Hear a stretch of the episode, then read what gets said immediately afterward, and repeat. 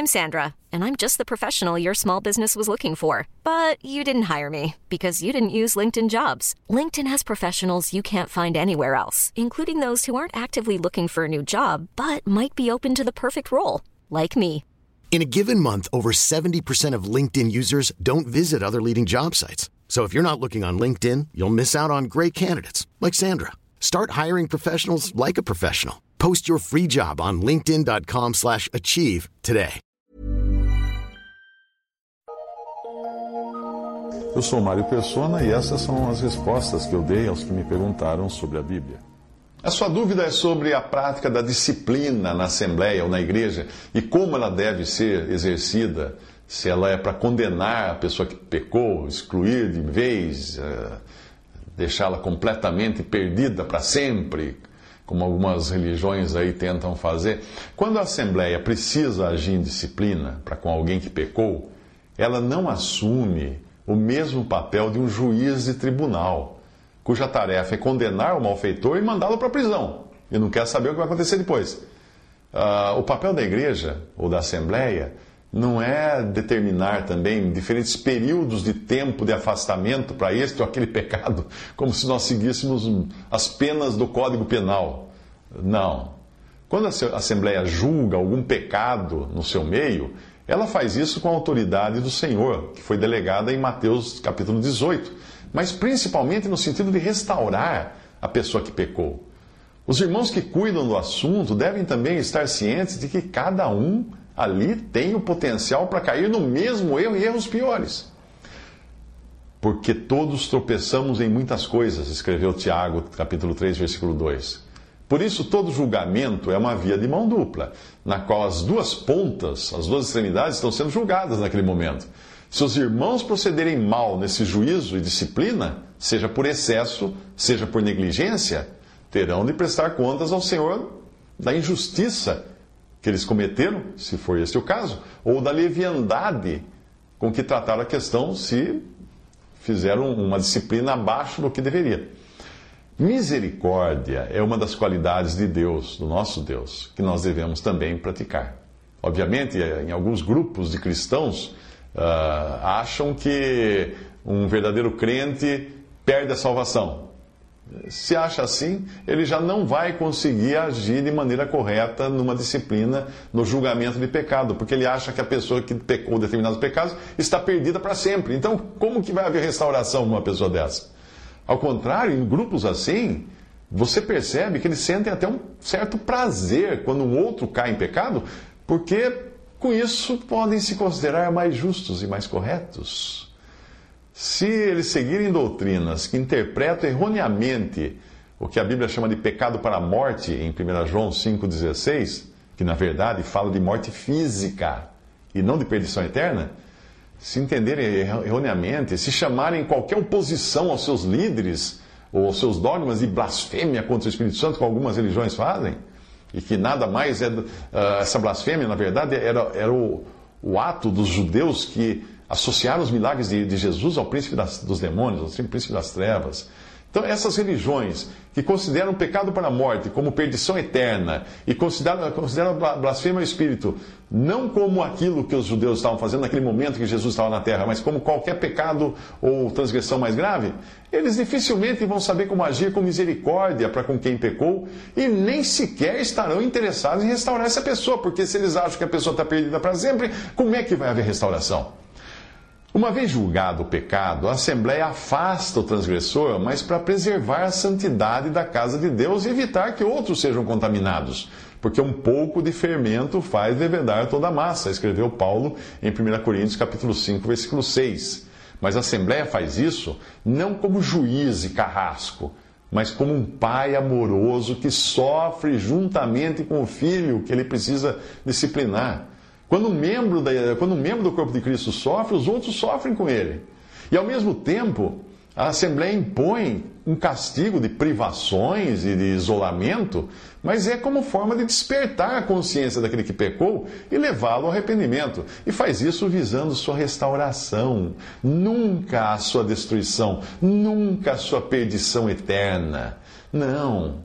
Nesse processo, os irmãos podem estar tão insensíveis às vezes e tão indiferentes ao pecado que nem eles se entristecerão por ver a, a, aquele, aquela, aquele fermento levedando toda a massa, como aconteceu no capítulo 5 de 1 Coríntios. Paulo precisou chamar a atenção dos coríntios por aquela indiferença. Ele, ele escreve assim: Nem ao menos vos entristecestes por não ter sido dentre vós tirado quem cometeu tal ação? 1 Coríntios 5, 2. Outro exemplo, outro extremo de uma ação errada é o da severidade demasiada. Se por um lado pode ter uh, fazer vista grossa para o pecado, uma assembleia fazer vista grossa para o pecado, e Deus vai tirar o seu testemunho dali. Por outro lado, a, a severidade demasiada no julgamento é errada. É a mesma severidade que Davi queria evitar quando ele disse a Deus que ele preferia cair nas mãos de Deus do que dos homens para receber o castigo pelo ato que ele cometeu, pela infração que ele cometeu. Uh, lá está escrito assim: Então disse Davi a Gade: Estou em grande angústia. Caia eu, pois, nas mãos do Senhor, porque são muitíssimas as suas misericórdias, mas que eu não caia nas mãos dos homens. 1 Crônica 21, 13. Por quê? Porque os homens são cruéis. Mais tarde, Paulo precisaria exortar os irmãos de Corinto para não serem demasiadamente severos com aquele que pecou. Uh, severos como? Severos como um pai que, ao invés de disciplinar seu filho, machuca o filho. Espanca até sair sangue do filho. Paulo escreve a eles em 2 Coríntios: basta-lhe, basta-lhe ao tal esta repreensão feita por muitos, de maneira que, pelo contrário, deveis antes perdoar-lhe e consolá-lo, para que o tal não seja de modo algum devorado de demasiada tristeza. Por isso vos rogo que confirmeis para com ele o vosso amor. Isso está em 2 Coríntios 2, de 6 a 8. Não apenas um ou dois irmãos haviam repreendido, quando eles caíram em si e disciplinaram aquele que pecou, nós vemos que não foi só um ou dois que, que, que repreendeu o que pecou, não. Aí diz que muitos, basta a repreensão feita por muitos, Paulo escreve. O que foi correto, o que foi correto, que muitos tivessem repreendido ele. Mas o que é triste é nós encontrarmos, às vezes, irmãos que ao invés de manterem um espírito de repreensão uh, para com aquele que, que está em disciplina, darem tapinhas nas costas, convidar para sair. Uh, ele está ele tá em um processo disciplinar. Como que você vai fazer isso? Não, eu acho o quê? Que disciplina é algo para ser levado a sério somente durante o horário da reunião da igreja ou da assembleia? Não. Existem até aqueles que convidam para jantar aquele que está em processo disciplinar. Como? Vai comer com ele. Paulo, no, Paulo deixou muito claro em 1 Coríntios capítulo 5, versículo 11, com o tal nem ainda comais. Ah, mas isso é, é muito exagero. Não é exagero, é a palavra de Deus. Ah, mas daí vai perder amizade comigo. Não vai. Se uma, se uma mãe põe o filho de castigo porque ele merece, aí chega o pai do serviço, o que aconteceu? Ah, ele fez bagunça, bateu na irmã, uh, jogou pedra no vizinho, chutou cachorro, fez tudo isso. Tá tudo errado, pôs ele de castigo, não vai, vai ficar sem, sem brincar hoje. Aí o pai vai lá no quarto, tira do castigo e leva tomar sorvete, leva no parque, leva no cinema. O que ele fez? E acabou, acabou com o filho, foi, foi ruim para o filho, não foi, não, não foi amor, foi erro. Mas no caso dos coríntios, ou eles eram oito ou eram oitenta, né? O zelo demasiado, ou eram oito, porque eles não, não tinham nem julgado o pecado, ou eram oitenta, porque agora estavam demasiadamente zelosos e passando do limite, o que já não era mais benéfico e nem restaurador para aquele que tinha sido disciplinado. Existia agora, Paulo chama a atenção deles, o risco de o, aquele irmão ser devorado de demasiada tristeza, 2 Coríntios 2,7. Eu acredito que não tenha sido à toa que no Antigo Testamento Deus nos tenha deixado um leproso, que é um doente e não um criminoso, como figura do pecador que precisa ser excluído da comunhão da Assembleia e aguardar fora do acampamento até a sua restauração. As coisas que foram escritas no Antigo Testamento são figuras e princípios para nós aprendermos. Uh, ele era, aquele leproso, era mais para ser cuidado, como numa enfermaria de isolamento, do que ser penalizado e jogado numa cela, como acontece nos tribunais e presídios da justiça humana. Então, é assim que a Assembleia trata, como alguém que está doente.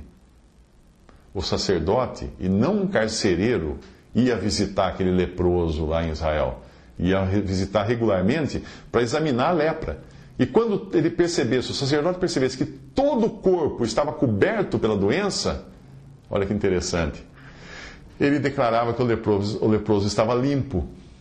Por mais estranho que possa parecer isso, o significado para nós é que somente quando aquele que pecou reconhece o seu pecado da cabeça aos pés, é que ele está pronto para ser restaurado à comunhão. Veja a passagem: se a lepra se espalhar de todo na pele, se a lepra cobrir toda a pele do que tem a praga, desde a sua cabeça até os seus pés, quanto podem ver os olhos do sacerdote, então o sacerdote examinará, e eis que se a lepra tem coberto toda a sua carne, então declarará o que tem a praga por limpo. Todo se tornou branco, limpo está. Levítico 13, 12. É interessante que tem um detalhe aí que fala assim: quanto podem ver os olhos do sacerdote. E a gente sempre deve levar em conta isso na disciplina, porque a Assembleia não disciplina, não, não coloca em disciplina pecados ocultos que não podem ver, porque só se forem revelados, trazidos à tona. Porque mesmo aquele que esconde o seu pecado e não é julgado pela Assembleia, vai ser julgado por Deus, porque Deus não vai deixar passar barato aquilo. Vai ser julgado por Deus. Deus vai fazer via tona aquele pecado. E ele vai sofrer por ter escondido aquele pecado.